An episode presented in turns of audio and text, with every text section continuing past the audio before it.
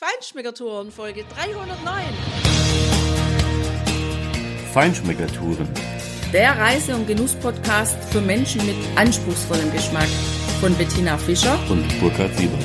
Hier lernst du außergewöhnliche Food- und Feinkostadressen, Weine und Restaurants kennen. Begleite uns und lass dich von kulinarischen Highlights inspirieren. Hi, ciao, hola, bon dia und schön, dass du wieder bei uns bist. Geh mit uns heute in drei Restaurants in Madrid, die wirklich außergewöhnlich sind. Anne von Madrid auf Deutsch hat uns diese kulinarischen Tipps gegeben und natürlich haben wir sie ausprobiert. Anne hat uns übrigens noch viel mehr kulinarische Tipps gegeben, aber wir konnten leider nicht alle ausprobieren, weil manche auch zu hatten und wir auch nicht so viel Zeit hatten. So, jetzt geht's los. Genieß unsere Eindrücke von drei grandiosen Restaurants mitten in Madrid. Viel Spaß beim Genießen. Richtig gute Paella kannst du essen im Restaurant La Barraca. Das findest du in der Calle de la Reina 29. Das ist eine kleine Parallelstraße zur Gran Via. Ja, also das ist ein richtig schönes, gediegenes, gehobenes Restaurant mit einer super schönen Einrichtung, ganz nett, ganz viele Porzellanteller an den Wänden, schöne Bilder an den Wänden, ist relativ hell gehalten. Das sind mehrere kleine Räume, die dieses Restaurant ausmachen. Also du hast nicht so ein riesen Speisesaalgefühl, sondern in dem Raum, in dem wir zum Beispiel gesessen sind, waren sechs Tische. Und so waren eigentlich auch die anderen Räume auch mit ein paar kleinen Separés noch. Also du sitzt wunderbar, schön klimatisiert in den Innenräumen dieses Restaurants und wirst auch sehr gediegen von den Service-Mitarbeiterinnen und Mitarbeitern an den Tisch geführt. Ja, und ich glaube, es lohnt sich auf jeden Fall davor abzureservieren, weil als wir rausgegangen sind, stand eine ganze Schlange da, die da rein wollten, auf einen Tisch gewartet haben. Ja, also Paella ist in dem Restaurant das angesagte Muss. Ich denke, das waren auf der Speisekarte so etwa acht oder neun verschiedenen Variationen die da angeboten werden. Burkhard hatte total Lust mal auf eine Paella und hat dann deshalb die Paella Valenciana bestellt. Und da ist dabei Hühnchen und Hase und weiße und grüne Bohnen. Ja, das dauert dann etwa 20 bis 25 Minuten, hat uns der Kellner gesagt. Und übrigens kann man die immer nur ab zwei Personen oder eben noch mehr Personen bestellen. Und wenn die dann fertig ist, dann kommt der Kellner oder die Kellnerin mit der großen Pfanne zu dir an den Tisch, zeigt dir deine Paella, wie die aussieht, kannst auch ein Foto machen, das haben wir auch gemacht. Und dann läuft sie kurz weg, weil dann richtet sie oder er den Teller dann an mit der Paella, also die teilen das dann schön auf. Und so hat man dann die Pfanne auch nicht auf dem Tisch stehen, hat also genügend Platz, auch auf dem kleinen Tischchen, wo man zu zweit sitzt. Und tatsächlich ist diese Paella echt richtig gut. Ich bin ja nicht so richtig die Freundin von Paellas, weil die häufig so grauenhaft trocken sind. Aber das war hier überhaupt nicht der Fall. Die war nicht nur herrlich sämig im Reis, leicht ölig, aber überhaupt nicht fett, sondern sie hatte auch wirklich einen grandiosen Geschmack. Es war richtig gut. Die Fleischstücke, die da drauf lagen, die waren angeröstet. Auch da tolle Röstaromen an den Außenteilen und das Fleisch völlig durchgegart. Und die Kombination dieser herrlich krossen Fleischstücke mit diesem Reis war einfach klasse. Wir haben dazu einen Gran Feudo Rosado getrunken, einen Rosado aus der Ganacha-Rebe aus dem Navarra, also ein ganz klassischer, relativ einfacher Rosado aus Spanien mit 13,5 Prozent. Der hatte schöne, leichte Erdbeeraromen, eine ganz klare, gerade Ausstruktur, nicht irgendwie was super komplexes, aber das habe ich auch gar nicht erwartet und auch nicht gebraucht. Ich fand, dieser Rosé hat wunderbar gepasst. Der hat in allem einfach diese Paella super abgerundet. Ja, und was ich total cool fand an der Geschichte war, dass du ja einen halben Liter Rosado bestellt hast. Und die Frau kam dann mit einer frischen, neuen, noch verschlossenen Dreiviertel Liter Flasche Und du hast sie ja dann nochmal drauf hingewiesen, nein, nein, also du hast ja nur einen halben Liter bestellt. Und sie sagte dann, ja, ja, das weiß ich schon. Und sie öffnete diese Flasche und goss einen halben Liter in eine ja, viereckige Glasflasche um. Und die wurde dann in einem Eiskühler, wo normalerweise eben die großen Flaschen reinkommen, da wurde die dann aufbewahrt, damit der Wein weiterhin schön kühl bleibt. Und das muss ich sagen, das fand ich extrem fantastisch, weil so lässt sich auch mal ein Wein probieren, ohne dass man gleich eine Dreiviertel Liter Flasche nehmen muss und dass die das aufmachen, den Wein, das finde ich fantastisch. Und ich glaube, also daran könnten sich viele orientieren. Dann könnte man viel mehr Weine probieren und viel mehr ja, Geschmackserlebnisse auch mit unterschiedlichen Weinen aus unterschiedlichen Regionen und dann noch die unterschiedlichen Farben, also Weiß, Rosé und Rot haben. Ja, das wäre doch gigantisch. Ja, und das zeichnet auch diesen stilvollen Touch oder Rahmen dieses Restaurants aus. So war auch das Essen, so war auch der Service und so ist auch das Ambiente. Also das ist wirklich eine richtig gute Empfehlung. Prada a Tope in Madrid. So heißt das Restaurant, das wir besucht haben. Das liegt in der Calle El Principe Nummer 11, mitten in der belebten Innenstadt im Literatenviertel, unweit des neuen Luxushotels Four Seasons. Und das ist eine echt richtig gute Restaurantadresse, die wir übrigens von der netten Anne von der Agentur Madrid auf Deutsch als Empfehlung bekommen haben. Und das mussten wir natürlich austesten. Interessant ist schon mal der Eingangsbereich draußen von der Straße aus betrachtet. Also rund um die Tür ist schon mal Holz angebracht. Es sieht ein bisschen rustikal aus. Und so genau ist dieses Restaurant auch, wenn du die ersten beiden Schritte hineingemacht hast. Also, du hast so ein bisschen das Gefühl, du bist in einem Hotel oder in einem Restaurant in Bayern oder in den Alpen von Österreich, weil dieses ganze Restaurant wirklich mit so mittelbraunem Holz durchgearbeitet wurde. Naja, Tina, aber du merkst ganz schnell den Unterschied zwischen Österreich und Bayern, wenn du dann auf die Speisekarte schaust und weißt auch, wo die Produkte herkommen, weil die Familie, die dieses Restaurant hier führt, kommt aus dem Bierzo. Das ist ein Gebiet in Kastilien und Leon, und zwar nördlich von Leon. Dort baut die Familie ihren eigenen Wein an. Sie produzieren auch ihr eigenes Gemüse und haben, wenn ich es richtig erinnere, auch ihre eigene Tierhaltung. Und wenn du diese Produkte dann hier auf der Karte siehst und sie vor allem verkostest, dann weißt du ganz schnell, was der Unterschied zwischen dem bayerischen Semmelknödel ist und dem wunderbaren Cecina, um damit mal zu starten. Ja, und was ist denn überhaupt Cecina? Das ist ein herrlich schmeckender Schinken. Also sowas elegantes, feines und doch ein bisschen salzig, würziges, hauchdünn geschnittenes Fleisch lange gereift auf dem Teller zu haben, das ist wirklich und vor allem, wenn es in dieser Qualität auf dem Teller liegt, ein absoluter Hochgenuss. Wir haben das kennengelernt, als wir in der Provence waren, in Saint-Remy de Provence. Da hatten wir das auf dem Teller. Das war auch schon sehr gut, aber das, was wir hier im Prada a Tope gegessen haben, das krönt wirklich alles. Absolut. Also es ist ein Rinderschinken und er ist leicht durchzogen von einer leichten, kleinen, dünnen Fettmarmorierung.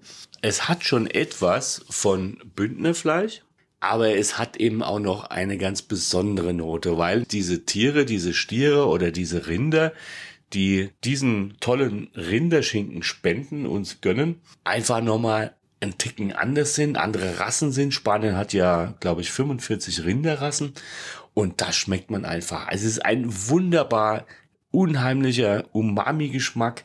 Er ist richtig klasse und ganz fein, filigran und trotzdem kräftig. Also ein wunderbarer Starter für den Abend. Und apropos kräftig, da haben wir auch einen guten Begleiter noch gefunden als Vorspeise, der die kräftige Variante ist. Und das ist Morcia. Und die wird hier auch wieder ganz anders präsentiert, als wir sie ja schon mehrfach jetzt hier in Kastilien-Leon probiert haben. Hier ist sie kalt serviert und in der Mitte liegt eine einzige Kartoffel und das alles befindet sich in so einem braunen Tonschälchen.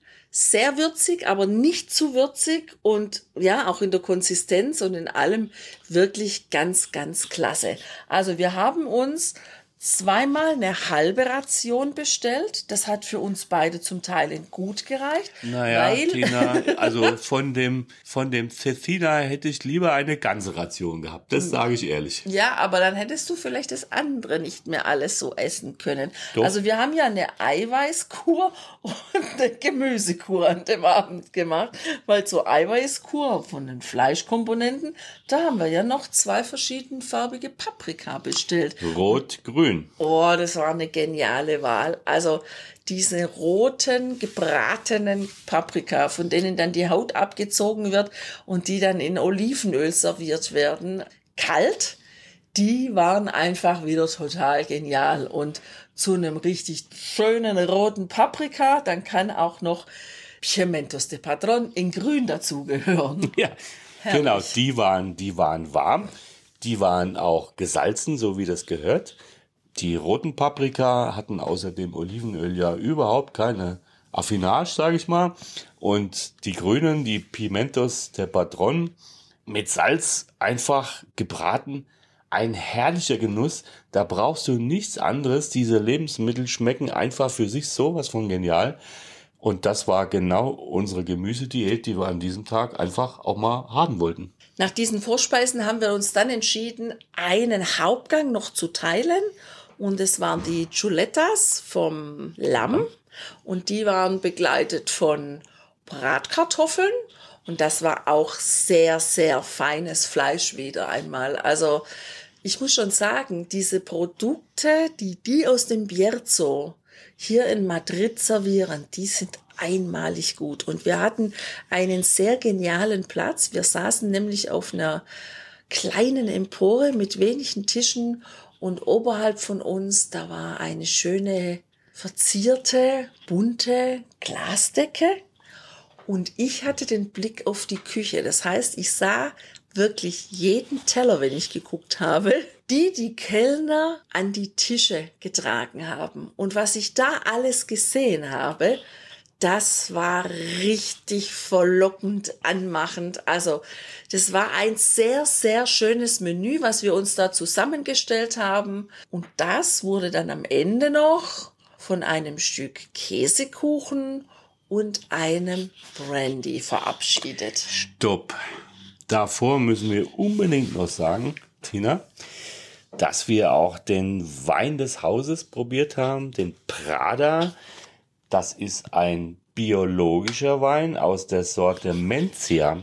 Diese Sorte kennt ja eigentlich bei uns kein Mensch, außer vielleicht wirklich ausgefuchste Weinkenner.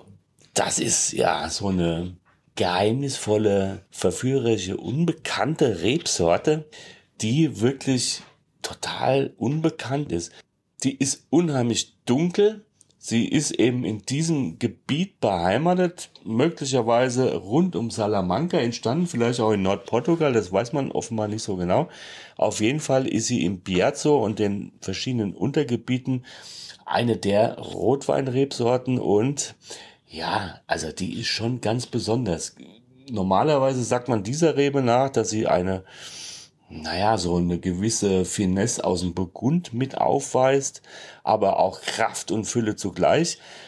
Nach meiner Auffassung war es eher Kraft und Fülle und weniger Burgunder Finesse. Es ist eine Rebsorte aus dem Norden und sie hat einfach richtig schöne, dunkle Beerenaromen. Sie hat auch eukalyptische Noten und sie hat vor allem, ja, durchaus präsente Tannine. Und das hat wunderbar gepasst. Zwölf Monate im Holz, ein Roble, also ein toller Wein des Hauses, den wir hier probieren konnten. das passt richtig gut und das ist natürlich insgesamt mit den Produkten, die die Familie aus ihrer Heimat hier verarbeitet, die sie selber anbauen und selber kultivieren, ein richtig fetter Pluspunkt für dieses Lokal. Ja, und was ich auch ganz toll fand, war, dass die Kellner sehr, sehr aufmerksam waren. Die haben genau gesehen, wann wir wo bei welchem Gang kurz vorm Finish waren, also vorm Aufessen und haben dann quasi den nächsten Gang in der Küche abgerufen und es kam dann sehr schön zeitlich abgestimmt. Also das hat mir ausgesprochen gut gefallen und auch wirklich, dass die so nett und so freundlich waren, wieder einmal. Aber das ist uns ja sowieso in dieser Stadt schon sehr oft begegnet, dass die Spanier sehr offen sind und sehr freundlich sind und selbst wenn du nur ein paar Brocken Spanisch kannst, und dann vielleicht einfach nur Englisch, ähm, ja, dann klappt die Sache. Also das läuft dann ganz rund. Das war ein sehr schöner Abend, es hat uns sehr gut gefallen. Und super geschmeckt. Eine weitere Empfehlung ist das El Lacon. Das El Lacon liegt in der Calle der Manuel Fernandez y González. Und das klingt schon sehr spanisch, finde ich. Und ich finde, Tina, ich habe es ganz gut ausgesprochen. Ja, es erinnert mich ein bisschen an Badesalz oder an Speedy González. Nee, ich bin halt Hesse. Also jedenfalls ist dieses Lokal inmitten des am Abend recht trubeligen Literatenviertels, so ungefähr, schätze ich, 100, 150 Meter von diesem schönen Plaza de Santa Anna entfernt gelegen in einer Quergasse. Und die, naja, also da war es schon auch in der Gasse relativ gefüllt mit vielen Menschen, die durstig waren und viele Gläser auch in den Händen hatten. Und es war entsprechend auch der Geräuschpegel schon. Die hatten sich unbedingt ganz viel zu erzählen, hatte ich das Gefühl. Und wir haben ja gelernt, dass wenn die Spanier und Spanierinnen diskutieren, dann kann die Lautstärke einem deutschen Streit sehr ähnlich sein. Also ja, die reden dann echt mit Händen und Füßen und die setzen sich ein für das, was sie zu sagen haben. Und ja, es war sehr laut. Dennoch im Restaurant selbst erstmal, wir hatten ja um 21 Uhr einen Tisch reserviert, da war es erstmal noch leise. Da waren wir auch die Zweiten, die da überhaupt Platz genommen haben. Aber es wurde dann so eine halbe, dreiviertel Stunde wurde es, äh, später wurde es dann echt richtig laut. Das ist auch ganz schön gemacht. Der erste Essensbereich, der liegt direkt hinter der Bar. Es geht noch einen Stock hoch, da sind auch noch Tische. Es ist auch sehr urig eingerichtet mit ganz viel dunklem Holz, also Holzbalken, die überall die Decke tragen und dann wieder diese Holztische. Zum Sitzen fand ich, waren die Stühle und die Bänke jetzt nicht unbedingt so richtig bequem, weil es war Holz pur. Allerdings muss man eins sagen, also zumindest selbst die Bank, die so aussah als eine Bank, dabei waren es eigentlich zwei Hocker, die aneinander gestellt waren, die hatten die Vertiefung für den Hintern. Also der war zumindest mal selbst in Holz vorgeformt. ja, ich fand das schon äh, ziemlich mutig, weil bei den Portionen, die sie dort raustun, sollten sie eigentlich recht etwas größere Stühle haben, weil da wird schon echt ordentlich was auf den Teller gepackt. Und ja, also es ist schon ein bisschen auch eine Touristenkneipe. Da waren auch sehr viele Madrid-Besucher, die keine Spanier waren. Die Speisekarte hast du auch neben der original spanischen, die wir natürlich präferiert haben, aber die hast du auch in Übersetzungen für Englisch, Französisch und sogar Deutsch. Also hier kommen öfters auch ein paar Deutsche her. Nichtsdestotrotz muss man sagen, ist das Essen wirklich gut. Also das ist, obwohl es ein bisschen so wirken kann, überhaupt keine Touri-Falle. Und jetzt komme ich zum Punkt, was die Frage der Portionen angeht. Wir haben es uns an diesem Abend einfach mal einfach gemacht und wir haben ein Menü bestellt ein Menü Chuleton. Also da wird ein Kilo Rinderkotelett versprochen, gemischter Salat und eine Beilage aus Kartoffeln und Pimentos di Patron. Darüber kannst du wählen, ob du eine Flasche Wasser oder eine Flasche Tinto di Toro trinken magst dazu. Achtung, die Preisfrage. Für was werden wir uns wohl entschieden haben? A. Agua. B. Tinto di Toro oder C. Cerveza. C. Cerveza. Wir haben uns für die Antworten B und C entschieden, wobei du natürlich C dann separat zahlen musst. Aber also Der Wein, ja, das war ein relativ einfach, ein ganz junger Jahrgang 2021. 14 Prozent ist für einen Toro-Wein echt schon schmalbrüstig ausgestattet. Ein einfacher Wein, hat auch noch relativ viel Säure gehabt am Anfang, aber am Ende muss ich sagen, hat es zu dem Steak, zu dem Kotelett vom Rind wirklich gut gepasst. Das war richtig gut. Der gemischte Salat, der uns da vorneweg serviert wurde, also da wurden wir auch gefragt, ob wir das gemeinsam alles haben möchten oder vorneweg den Salat. Wir haben für vorneweg plädiert. Das war eine schöne große Platte. Da lag einfach schöner grüner Salat drauf, ein paar Oliven dabei, ein paar Scheiben Tomaten, Thunfisch haben sie da immer dabei und dann bekommt man dann Essig und Öl zum selber anmachen. Das allerdings fand ich nicht so toll. Das haben wir schon ein paar Mal jetzt hier erlebt. Da wird einem dann Essig und Öl in so kleinen Plastikschälchen, die man aufmachen kann, wie die Milch für den Kaffee, die Kaffeemilch für so Portionen serviert. Das finde ich jetzt nicht so toll. Das könnte man durchaus auf den Tisch stellen. Aber der Salat war echt groß und qualitativ wirklich gut. Also das war ein schönes Vorspiel für unseren Hauptgang, der dann auf einem großen viereckigen Brett in der Mitte mit heißer schwarzer Platte geliefert wurde. Und als der Kellner diese Platte durchs Restaurant trug, da gingen die Augen und die Köpfe nach oben, wer wohl diese Platte bekommt. die landete bei uns auf dem Tisch und das war gut so. Ja, weil wir hatten uns echt nochmal gefreut auf so ein Chouleton, weil das ja wirklich was Besonderes ist und da lag ein richtig großes Stück Fleisch drauf. Es war sehr schön medium, wobei man sagen muss, Medium bedeutet in diesem Fall auch, dass wirklich der innere Kern dieses Fleisches eigentlich fast roh ist. Was aber ja nichts ausmacht, weil das ja dann auch noch nachgart und deshalb aber total zart ist. Schön war bei diesem Stück Fleisch auch, dass das bereits vorgeschnitten war in Scheiben, in dicke Scheiben. Das kannst du dir vorstellen, so ein Stück Fleisch, das ist dann in der Mitte richtig dunkelrot noch, weil es ja fast roh ist. Dann kommt so außenrum so ein, ein rosa Rand und darum legt sich dann ein dunkelbrauner, manchmal fast schwarzer Rand. Das sind nämlich die Röstaromen, die einfach von dem offenen Feuer, von dem Grill kommen. Ja, und, und diese Kombination, quasi diese drei Aggregatzustände, wenn man so sagen will, ja, oder Garzustände, die zusammen genossen, das ist echt was ganz Herrliches. Und wenn dir das am Abend zu viel ist, die Karte ist groß, bietet viel Auswahl und für die echten Schwaben oder sonstigen Deutschen, die abends gerne kalt essen, da gibt's auch ein richtiges Feschperbrettle. Da ist Schinken drauf und Chorizo und Käse und dann gibt's Brot dazu und dann kann man einen Feschper machen. Ja, aber Brettle ist das keins, das ist ein Brett. Wir hoffen, es hat dir heute gefallen und es wird dir schmecken, wenn du diese Restaurants aufsuchst. Nächste Folge wirst du von uns einige Tipps hören, wo du gut frühstücken kannst und wie wir Madrid persönlich empfunden haben. Ciao, ciao, hasta luego, mach's gut und bye bye.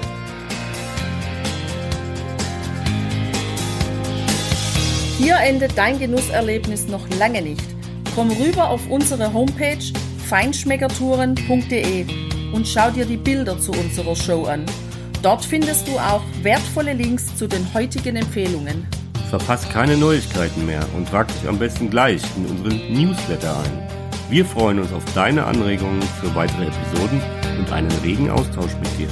Viel Spaß beim Genießen, denn du weißt ja, wahrer Reichtum besteht nicht im Besitz, sondern im Genuss. Deine Feinschmecker Guides Bettina und Burkhard.